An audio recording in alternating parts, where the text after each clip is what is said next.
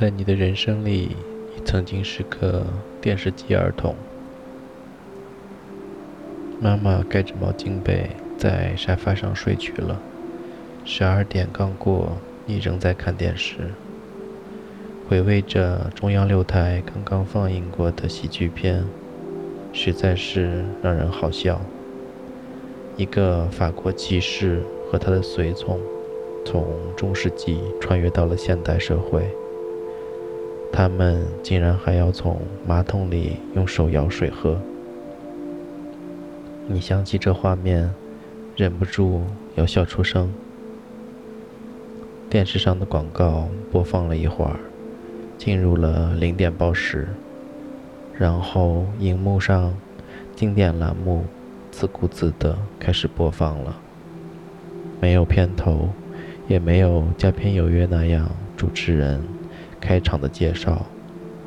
电影直接开始，这是一部黑白电影，镜头的滤镜让一切都看得朦朦胧胧。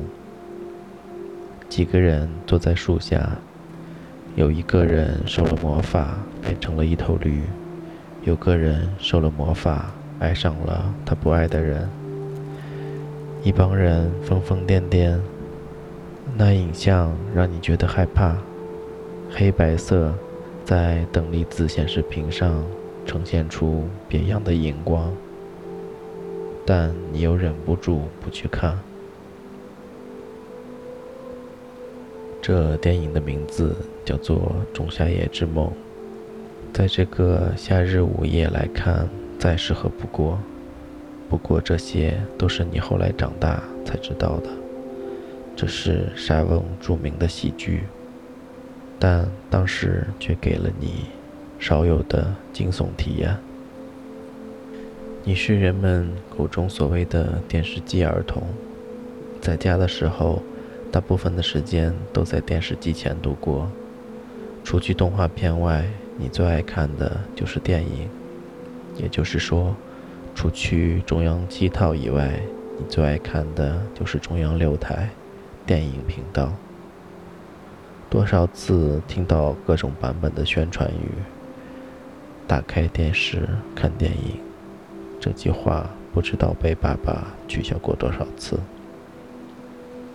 在你的童年，你浑然不觉地经历了电影的衰退和电视的崛起。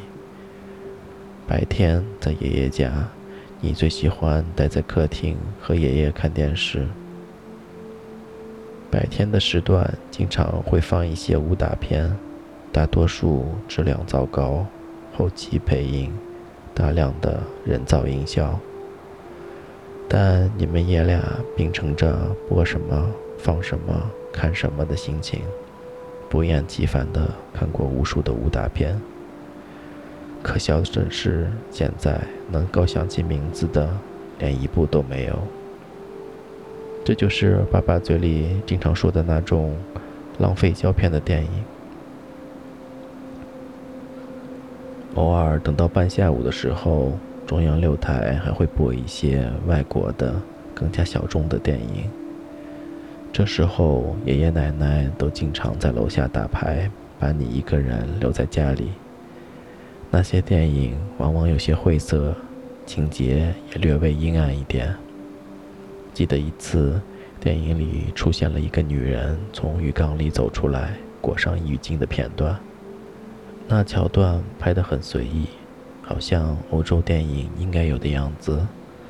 那女人也很自然地起身，飞快地穿上睡袍，但你还是不敢相信你自己看到的画面。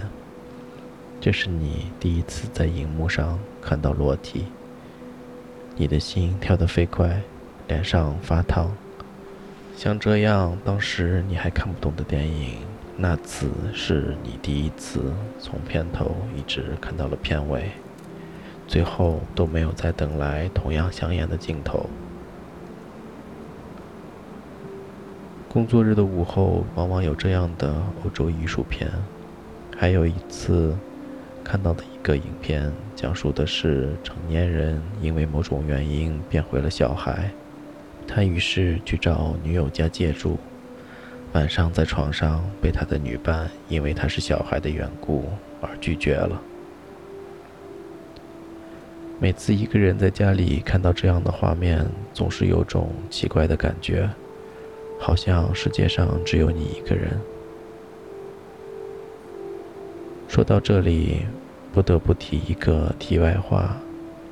果然，最劲爆的画面还得是在旅游卫视午夜以后播放的 T 台走秀失败紧急当中，除了有身材高挑的模特摔跟头以外，还经常会有模特们穿着松散的衣服，一不小心散开或走光的镜头。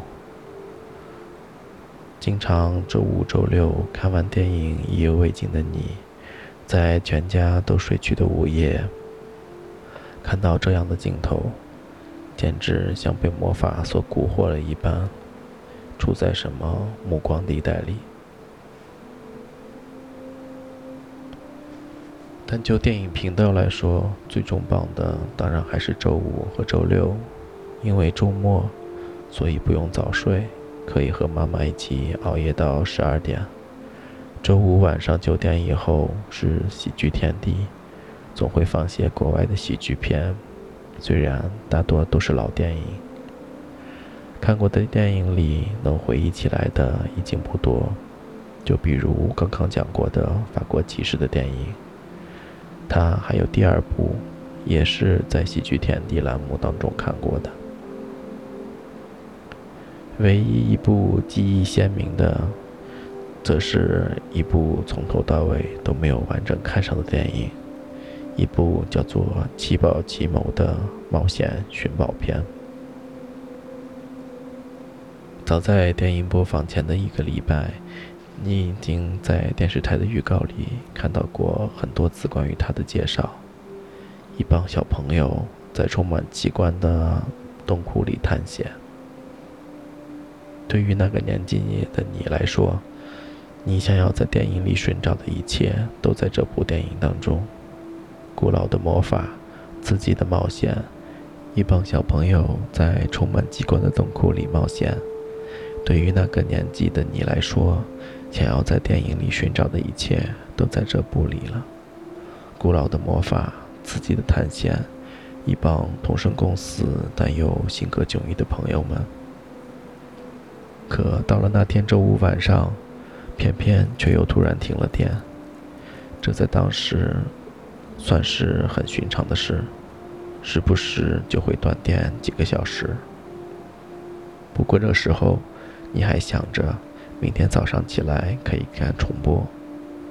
一般昨晚九点的电影会在第二天早上九点到十一点钟左右重播。这次你早早的醒来，守在电视机前，开场看上了一段时间，小朋友们就要开启洞窟里的冒险，然而电视台信号却中断了。你面对着绝望的电视雪花和白噪音，焦急地等待着信号的归来。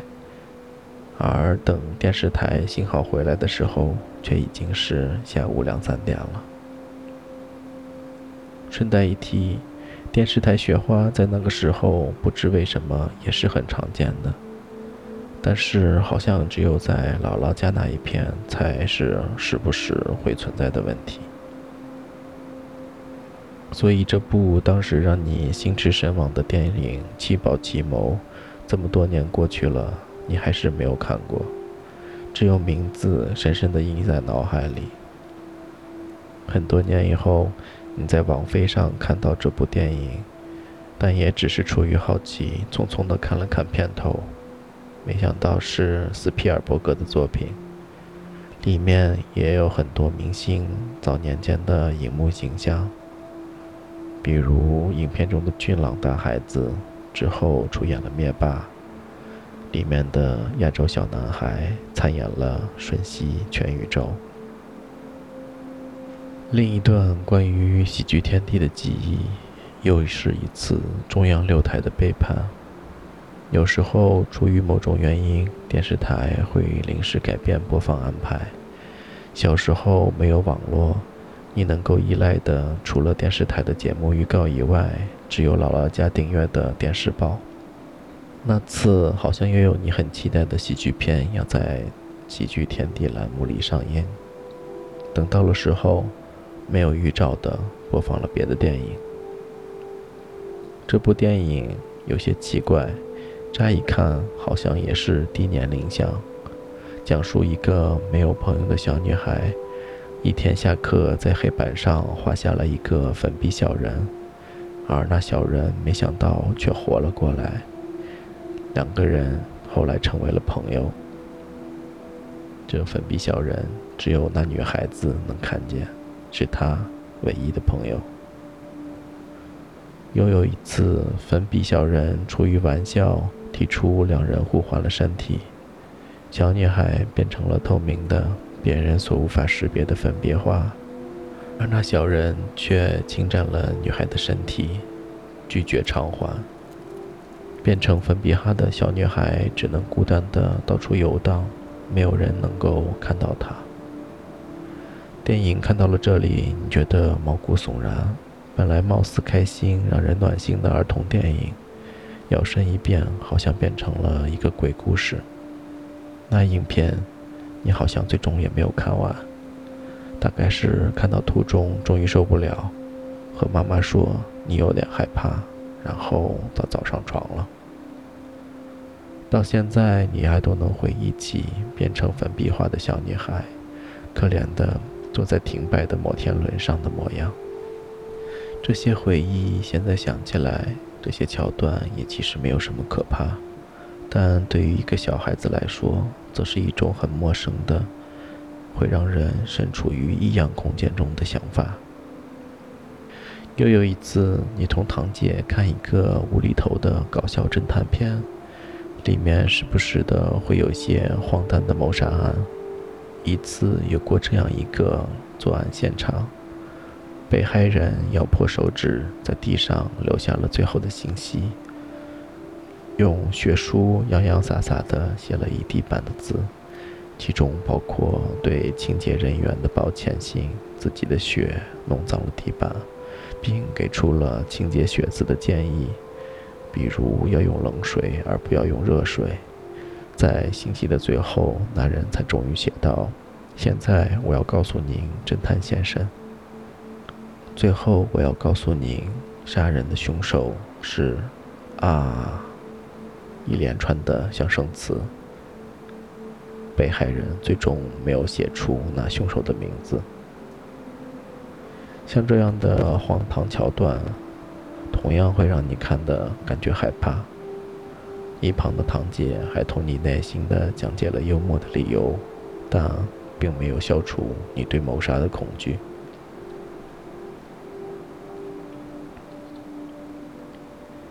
与此同时，周六晚上的《佳片有约》则显得更重量级一点，经常会放电视上还没有播出过的，或只短暂播放一两次的国外大片。也就是所谓的好莱坞大片，每次电影开始前还要请专家来进行介绍，总是让你听得有些不耐烦。佳片有约也常常是全家一起看的电影的场合，经常会和妈妈一起看，有时候爸爸在家还会三个人一起看，或者在爷爷奶奶家和表哥一起，甚至有时候。爷爷奶奶、姥姥姥爷也会熬一会儿夜，同大家一起看看电影，恐怕再也感受不到了。比较让人记忆犹新的观影，天堂电影院算得上是一个老少皆宜；勇闯夺命岛也是算得上一个十分惊险。你的一位同学在看完后者以后，决心要做一名特种兵。订阅了不少介绍枪械的杂志，每天晚上还要两手各拎着一块砖头，一个人奔跑到家后面的后山山顶上，再跑下来，作为自己特种兵的训练。不那么好的观影体验，就比如说《沙翁情史》，还有后现代激情版《罗密欧与朱丽叶》。大多是因为这里面的男女关系在一家人看的时候，难免会有让你难为情的场面，而你只能保持不动，把眼睛深深埋在扶着额头的手臂里，隐去自己的存在感。而不解风情的爸爸，却总要在亲热的时候耐不住尴尬而开一些无聊的玩笑，比如说突然对着屏幕大喊：“干什么呢？那两个人，给我分开，分开！”之类的。其实话说回来，那部由红磨坊的导演执导的《罗密欧与朱丽叶》，你当时非常喜欢。这是你第一次接触沙峰的剧作。准确的来说是第二次，但当时所看的《仲夏夜之梦》对于你来说，与其是名著改编，不如说是一部纯粹的恐怖片。而国内的翻译《罗密欧与朱丽叶》后现代激情版这个名字，也是让你当时遐想连篇。迪卡布里奥在浴缸后面俊俏的脸庞。也是你想象当中罗密欧应该有的样子，而最让你尴尬、最让你受不了的，恐怕还是一部名字已经忘却、由梅尔吉普森主演的剧情片。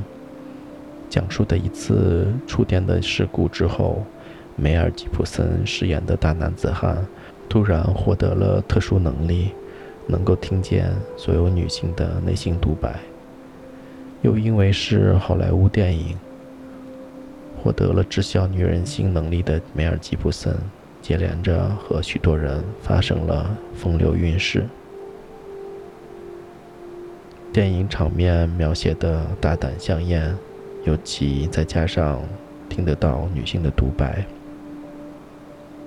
这也是唯一一次看电影的时候，妈妈笑着把你的眼睛蒙住。不让你看到那些太露骨的镜头。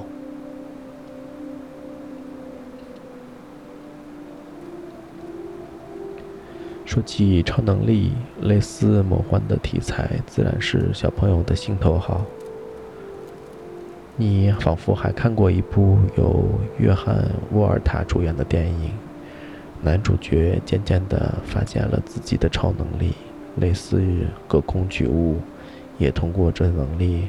救过许多人的性命，但是故事的最后却好像是因为他得了脑瘤，所以这样的超能力都是他脑袋里想象出来的。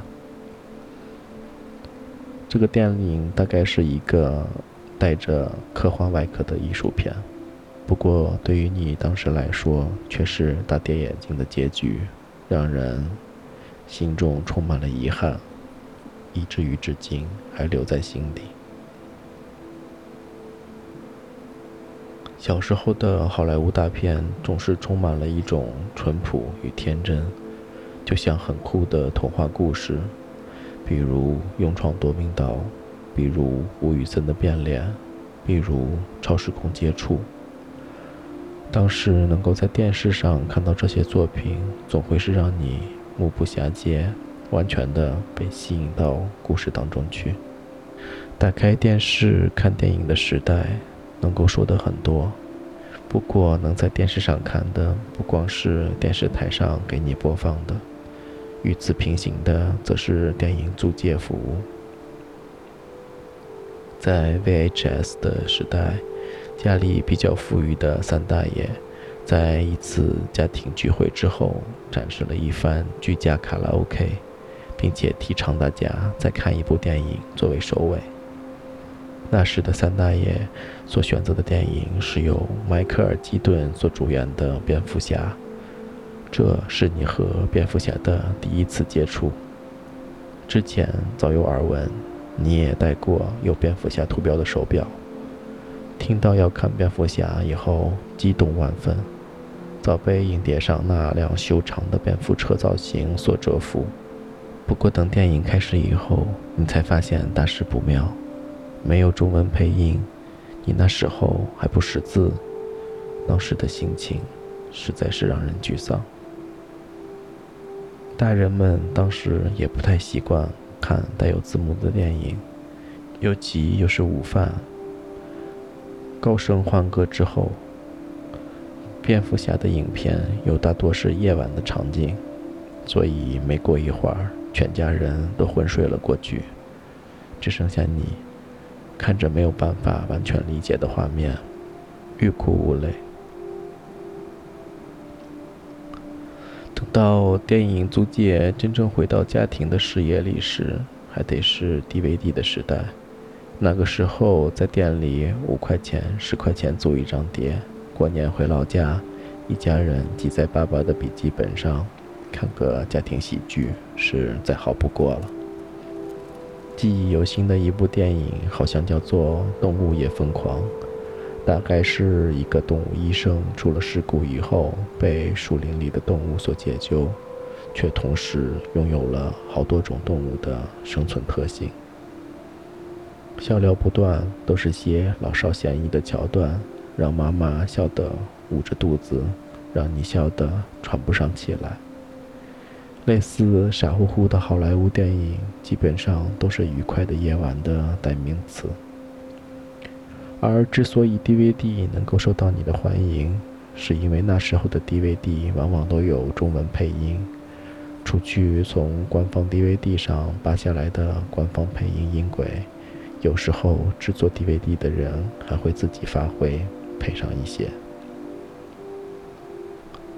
第一部看到的《哈利波特与魔法石》便是这样的经历。那时候电影才刚刚上映不久。市面上必然是没有清晰的版本，不过那个时候你和家人也不太明白，只是看到有喜欢的哈利波特便绕出来看，没想到画面十分模糊，忽明忽暗，一直在闪烁，时不时还能看到有人从前排的座位站起来去洗手间，这就是所谓的电影盗摄吧。有人在国外费尽心思坐在电影里，偷偷地拍出了整个部电影，以用以违反盈利。爸爸把这种电影叫做“枪版电影”，或者通俗的讲“枪片”，也不知道这名字是不是大家都广泛使用。你的想象里，盗版的人可能是用着一种类似枪的形状的摄影机来拍摄下来的吧。但这个《哈利波特》更特殊的一点是，它还带着中文配音，但是中文配音的质量实在是不敢恭维。首先，中文、英文音轨混杂；其次，那中文好像带着明显的南方口音，甚至可以说是一种你听不太懂的方言。而且，英文与中文有着很长时间的延迟，一句英文原文讲过之后。要过很长的时间才会有配音，但却是三言两语就又完事了，带着浓重的南方口音。说实话，整部电影看下来和没有字幕没什么区别。这样的电影租赁很快的就被购买盗版碟所代替了。那时在北京，几乎人员流动多一些的过街天桥上，都有摆摊卖盗版碟的。五块、十块、十五块。从那时，你的父母为了你学英语，会给你买整套的盗版《老友记》。当时翻译的名字还叫《六人行》，画面极差，人的脸都因为糟糕的色彩管理而显得红扑扑的，甚至第二季的后半部分都直接消失，没有被录入。但因为你当时从没有看过。以至于看的时候并没有发现，直到多年后购买了官方正版 DVD 后，才补下了许多空白。那句看美剧、学美语的广告词，到现在你都记得。美语学到了多少不知道，但那个年纪学到了不少成人玩笑，也算是懂得成人的事情了。很多年以后再看，才真正明白当时一扫而过的用点。也是从那个时候，渐渐的，看待字幕的影片不成了问题，随之迎来的也就是互联网的浪潮。一次在姑姑家做客，当时家族中唯一一个硕士高材生的姑父，为我们展示了如何电影还可以从网络上下载。我和表弟表妹们一起挤在长相馆电视屏上，观看了擅长写点题材的导演罗格里格兹执导的《非常小特务》。是一部你看完之后久久难以忘怀的儿童电影，以至于一度你甚至立志将来理想的职业甚至是间谍。那里面的道具如何的高科技？那里面平时一副平庸样子的父母如何摇身一变变得如此炫酷？还有第二种身份。正是符合了你当时青春期即将要开始那种寻求蜕变的心情，但从根本上震撼到你的，则是喜欢的电影竟然可以自己从网络上搜刮来看。于是，在家里，你利用网速并不快的 ADSL 宽带，一个劲的在百度和当时仍然存在的谷歌上各种搜索关键字。电影下载，免费电影，小电影，出来的也都是一些充斥着小广告的非法网站，吸引顾客注册来获取一些成人影片。几天的搜索下来以后，电脑成功的中了不少病毒和恶意篡改，每次打开浏览器都会有露骨的广告弹窗出来。有次也正式开启了你的自我性启蒙，不过那就是后话了。等你终于找到了几个固定的资源网站后，美剧潮来了。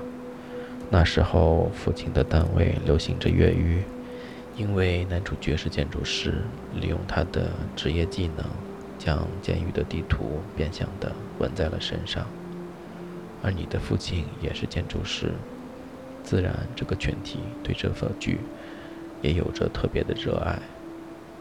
那蓝白双色的中英字幕和每次开始时画面上方滚动着的人人影视网，本字幕仅用于学习交流等等，都是美剧下载时代的风物诗。也多亏了中英双语的字幕，可以让你在听的同时看到单词的拼写。潜移默化的，你的英语也成了学科中的最强项。尝到了下载的乐趣，逐渐的，你不满足于大家都在看的剧集，对真正的好电影也产生了兴趣。你的朋友热衷于收藏盗版光碟，还和平时买盘的贩子交上了好朋友，有不少内部消息，比如说影碟会分区。DVD 九区的更好。比如说，最近有谁的经典典藏版又要出现了？影碟机的时代，记忆比较鲜明的算是《教父》这部大家都说是传世经典、男人圣经的电影。当时你第一次看，年纪还小，一帮人讨论的事情，有时候也是一知半解。好在第一部结尾高潮时的枪枪决片段让人看得热血沸腾，而第二部《教父》则由于电影时间过长，愈发复杂的情节让你看得实在摸不着头脑。那是一个周五放学的夜晚，你拿着同学借来的 DVD 九在电视上放起来，等到醒来的时候，电影早已过半，你趴在沙发上睡着。而睡觉的时候，爸爸已经回了家。你爬起身，看到他在一边静静地坐在沙发上，专心致志地看着这部男人的圣经。同样是盗版碟，你也有自己的购入渠道。小区的门口有两条铁道，有一个小贩就经常坐在铁道旁边卖他的碟。经常他在那里卖，他还会推荐我哪些买，哪些不要买。因为有些碟片为了抢热度是枪版，还没有正式的发行。但他除了卖电影碟片以外，也有几套合集片常年摆在摊上。最引人注目的就是全球十大景片，封面上又画着几个艳丽的女郎。每次买碟时，你都要忍不住多看几眼。直到有一个暑假，一天朋友来你家玩，两个人聊起来，没有忍住诱惑，两个人集资一百块钱把这套碟买了回来，迫不及待地放到了 DVD 机里看。其中一部电影记得很清楚，名字叫做《我唾弃你的粪》。其中一部电影名字记得很清楚，叫做《我唾弃你的粪》，讲述的是一个遭受强暴的女性复仇的故事。其中复仇桥段血腥，画面写实。本来两个一头热血的年轻男孩子。在看到了电视上出现无法想象的残忍报仇戏码后，好像洗了个冷水澡。两个人互相对视了一眼，默默地按下了停止播放按键，之后扔掉了那套影片。那个时候对电影没有分级的概念，只要是能够找到的电影，我们都可以看。过早的观看这样的电影，是否会对你年幼的心有伤害？现在已经不得知了。但他们确实给你留下了深刻的印象。在观看过大名鼎鼎的《教父》之后，你开始系统的观看阿尔帕西诺的电影，像《八面杀星》这样的血腥暴力的电影，还有些枪战戏。让人看的还算血脉喷张，但自从你发现了 VCD 电力下载之后，打开了 P2P 时代那种自由获取资源的美好世界，相对的，你也能够获得更多稀缺的片源。其中就有一部电影叫做《魔鬼代理人》，阿尔帕西诺和基努里维斯共同主演。首先，当时你觉得，首先，当时你觉得，只要是阿尔帕西诺主演的电影，都可以代表你的电影品味，同收集盗版碟的那位好朋友炫耀。其次，那时你已经看过《黑客帝国》和中央六台上播放的《生死时速》，认为只要是基努里维斯演的电影，总是优质的商业片。尤其当时又有新片《地狱神探康斯坦丁》的加持，看到这两个人，看到一封面上优雅而不是邪典品味的海报，你擅自对这部电影产生了一种刻板印象，认为这大概是一部有些超自然元素的魔幻商业片，但事实上，更多的是。一部略带成人主题的政治讽刺电影，讲述了由阿尔帕西诺主演的撒旦伪装的资深律师，如何操控着年轻稚嫩的新人律师基努里维斯，一步步走向堕落的故事。片中基努里维斯的新婚妻子，在电影的最后也被阿尔帕西诺饰演的恶魔所折磨，精神状态越写疯癫。最震撼的一幕，则是他在教堂里褪去自己的衣物，赤裸地站在神坛之前，向众人展示自己满是伤痕的身体，在基努里维斯面前痛斥魔鬼和哈旦对他的虐待。看到这裸露而毫无性感可言的画面，你又像是回到了那冰窖之中，不想看。但电影还没有看完，你看看电影屏幕中的恐怖影像，又看看礼物里已经睡去的爸爸妈妈，感觉自己好像看了什么不该看的，感觉自己已经没法回头，好像永远的被弄脏了。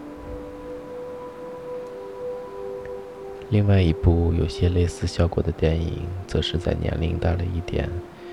李安导演的华语片巅峰《色戒》终于在网上有了资源。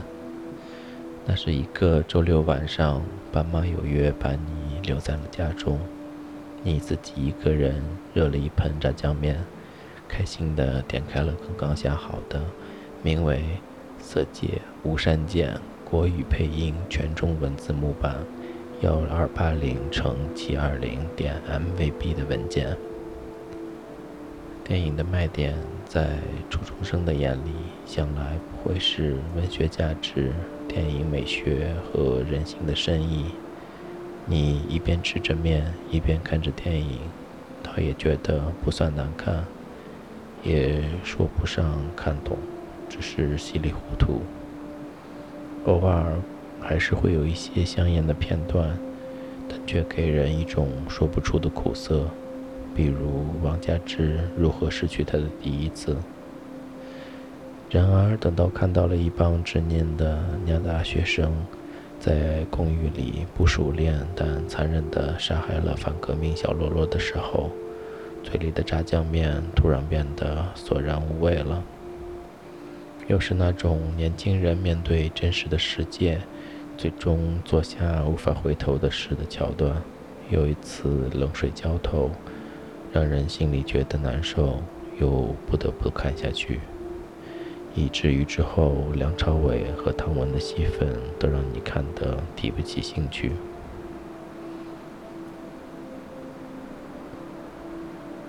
在 VCD 之后，一点点的，你从盗版商那里从有什么看什么，变成了想要看真正的好电影。从 IMDB 的二百五十部佳片里，一点点过渡到了。重新发行欧洲艺术片的标准收藏公司的目录之后，开始了自己的电影之旅。此时和电视基本上已经没有什么了关系。